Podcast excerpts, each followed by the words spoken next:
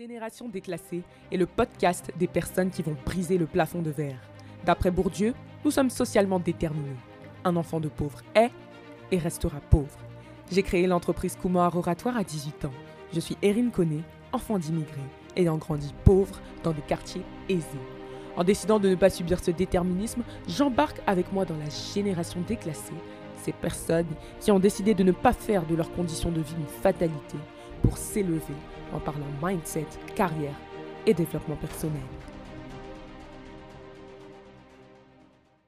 Hello, hello J'espère que vous allez superbement bien. Aujourd'hui, on se retrouve pour un nouvel épisode de podcast. En tout cas, j'espère que l'épisode 26, celui qui est sorti la semaine dernière, vous a plu.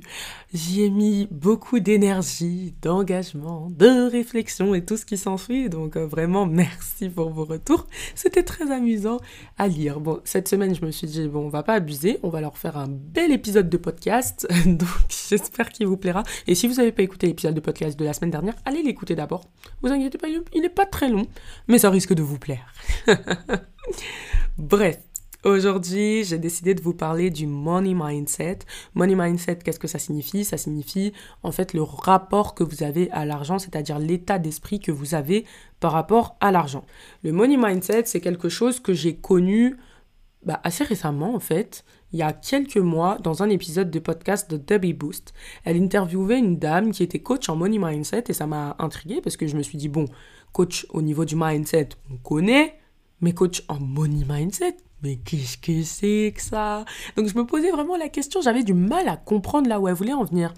Curieuse, j'ai écouté et en fait, j'ai compris que on avait tous un rapport à l'argent particulier et que c'était celui-là qui déterminait notre condition financière aujourd'hui.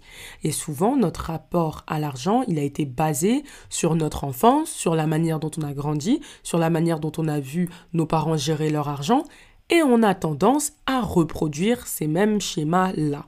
Généralement, quelqu'un qui a eu un parent très très dépensier a souvent plus de chances d'être lui-même très très dépensier. Quelqu'un qui a eu un parent endetté a souvent tendance à lui-même contracter de nombreuses dettes.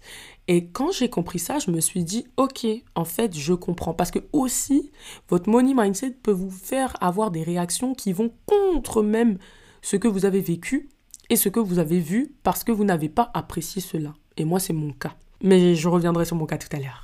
En tout cas, cette dame-là, elle expliquait que ben, quand elle était enfant, son père et sa mère travaillaient et son père avait les moyens, il était plutôt assez aisé. Et du coup, sa mère, en réalité, elle n'avait pas vraiment besoin de travailler en tant que telle, mais elle le faisait par plaisir, parce qu'elle avait envie d'avoir une activité, puisqu'elle n'avait pas nécessairement envie d'être mère au foyer ou quoi que ce soit. Et elle explique, en fait, dans, l'épisode de podcast, que du coup, le salaire de sa mère, ça a ça a toujours été un plus, un extra. C'était pas quelque chose de vital pour la famille parce que le père réussissait déjà à subvenir à tous les besoins grâce à son salaire. Donc c'était un plus, quoi. Un plus comme ça. Et donc, après, elle, des années plus tard, elle décide de lancer son business et elle voyait que en termes de chiffre d'affaires, elle était bloquée à un certain montant et elle avait vraiment du mal à comprendre pourquoi. Elle se disait mais c'est pas possible, je veux plus, j'ai de grands objectifs, mais je n'arrive pas à augmenter mon chiffre d'affaires. Qu'est-ce qui se passe? Et en découvrant le money mindset, elle a compris qu'en fait, son blocage et le fait qu'elle ne réussissait pas à augmenter son chiffre d'affaires était surtout lié au rapport qu'elle avait avec l'argent. Parce qu'elle avait intériorisé le fait que le salaire de la femme n'était pas si important que ça dans un foyer et donc n'avait pas nécessairement besoin d'être si onéreux que ça puisque l'homme pouvait subvenir à ses besoins. Et il s'avère en fait que son mari est quelqu'un qui gagnait bien sa vie aussi, donc un peu le même schéma que ses parents et du coup, bah, tout de suite, ça devenait un peu la même chose. Elle a répété le même schéma inconsciemment sans s'en rendre compte. Et donc, alors qu'avec la bouche, elle disait je veux des millions, je veux tant, je veux telle somme, et bah, finalement, le subconscient lui faisait tout pour gagner peu parce que dans son subconscient, elle se disait que bah, l'argent de la femme dans le couple n'est pas si utile que ça. Donc, euh, si tu trouves que c'est pas si utile que ça, pourquoi tu voudrais gagner autant? Il n'y a pas besoin. Et cet épisode, il m'a marqué parce que ça m'a fait questionner moi-même mon propre rapport à l'argent. Et j'ai compris une chose. J'ai compris finalement pourquoi je gérais mes finances d'une certaine manière. et pourquoi j'avais des blocages à d'autres niveaux.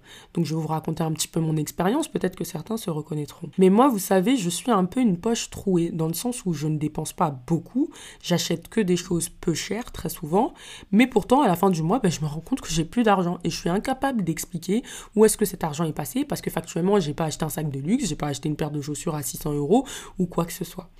Et en fait, je me suis rendu compte que c'est parce que je n'avais pas l'habitude de budgétiser. Je ne budgétisais pas parce que mes propres parents ne budgétisaient pas leur argent. Et quand tu ne budgétises pas, bah, tu ne sais plus où tu en es dans tes finances. Donc au final, euh, tu dépenses, tu achètes 2 euros par-ci, 3 euros par-là, 5 euros en haut, 15 euros en bas. Et sans t'en rendre compte, mais vraiment sans t'en rendre compte, bah, tu as fini ton argent. Donc je me suis rendu compte que bah, c'était un schéma quelque part que je reproduisais. Mais le deuxième schéma qui a fait ding dans ma tête, c'est mon rapport avec les paiements en plusieurs fois. Je suis une personne qui déteste faire des paiements en plusieurs fois. Je refuse. Si je n'ai pas la somme exacte pour payer, je n'achète pas. Et en fait, j'ai compris qu'encore une fois, ceci venait de mon money mindset, de mon état d'esprit vis-à-vis de l'argent, tout simplement parce que lorsque j'étais enfant, ben, j'ai connu en fait ce que c'était que de devoir de l'argent aux gens, d'avoir des, des, dettes, etc. Et c'est quelque chose que inconsciemment j'ai très mal digéré. Et donc le fait de devoir de l'argent à quelqu'un m'horripile au plus haut point et je fais tout pour éviter cette situation. Donc vous me direz, bah tant mieux en soi si tu dois pas d'argent aux gens et tout, c'est génial. Mais en fait, ça me bloque aussi dans l'entrepreneuriat parce que quand tu es dans le business, bah parfois, il faut demander à avoir des investisseurs ou des business angels. Quand tu veux aller dans l'immobilier, tu dois pas acheter ta maison avec tes propres fonds uniquement. Tu dois faire un crédit derrière. Tu as un apport, certes, mais après derrière, tu fais un crédit. C'est pas smart, c'est pas stratégique que d'acheter une maison avec ses fonds propres. Mais moi, je me disais, mais non, mais moi, c'est pas possible. Si j'achète ma maison, j'achète tout avec mon argent. Je veux pas devoir d'argent à la banque, etc. Sauf que tu comprends, en fait, quand tu avances dans le business, que la banque, c'est ton meilleur ami. Et qu'ils sont pas là pour t'endetter au plus haut point si tu comprends quels sont leurs codes et si tu sais comment fonctionner avec eux.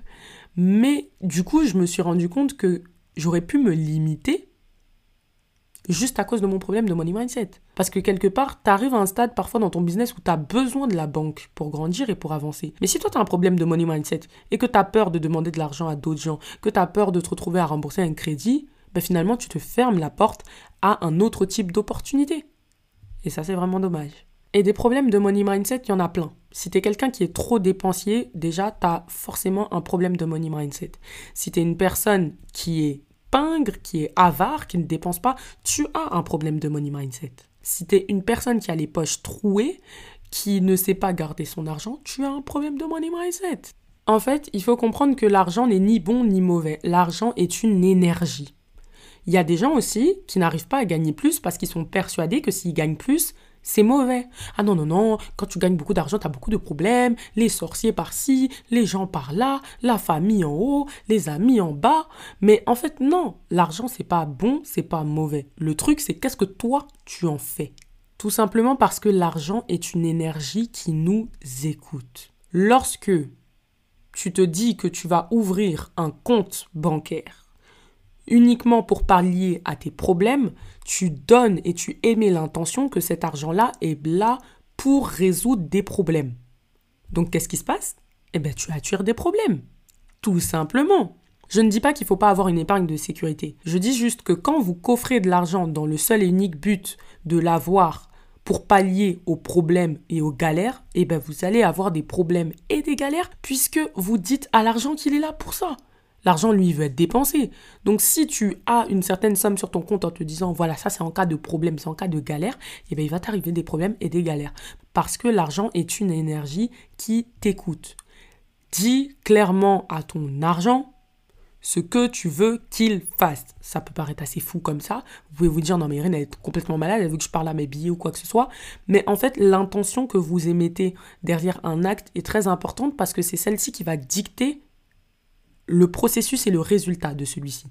Donc si vous émettez une, intention de HES en vous disant ça c'est un argent pour quand ce sera la HES, bah ce sera la HES pour que vous puissiez utiliser cet argent pour ça.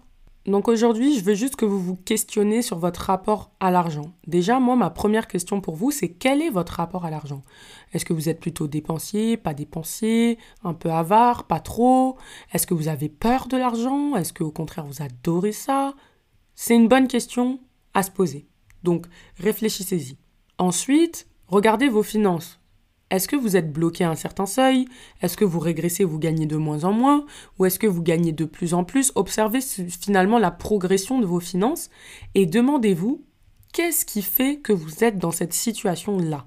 Si votre argent progresse, est-ce que c'est parce que vous avez mené des actions hyper intéressantes qui vous ont permis de gagner plus d'argent? Si votre argent diminue de mois en mois, votre salaire diminue ou je sais pas quoi, est-ce que c'est parce que vous dépensez trop, parce que vous n'avez pas été assez efficace au travail, parce que si ou ça Si jamais vous êtes avare, vous n'arrivez pas à dépenser, est-ce que c'est parce qu'il y a un blocage derrière?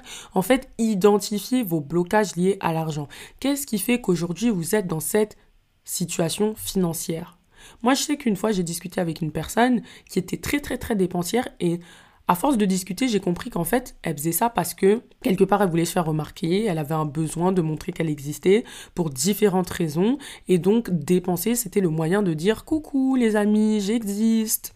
À l'inverse, il y a des gens qui ont énormément de mal à dépenser, tout simplement parce qu'ils ne savent pas se faire plaisir, parce qu'ils ne connaissent pas le, plaisir de, jouir de son argent, parce que peut-être ils ont grandi dans des familles où on se restreignait, parce qu'il n'y avait pas assez d'argent, donc même quand ils ont les fonds, eh bien, ils n'arrivent pas, parce qu'ils se disent que mais non, ça se fait pas, c'est pas moral, je dois pas utiliser mon argent pour me faire plaisir, je dois utiliser mon argent pour payer les factures, la nourriture et prévenir les galères. Est-ce que vous avez les poches percées parce que vous ne budgétisez pas, parce que vous ne savez pas comment faire? Tout ça, c'est mille et une questions que vous devez vous poser.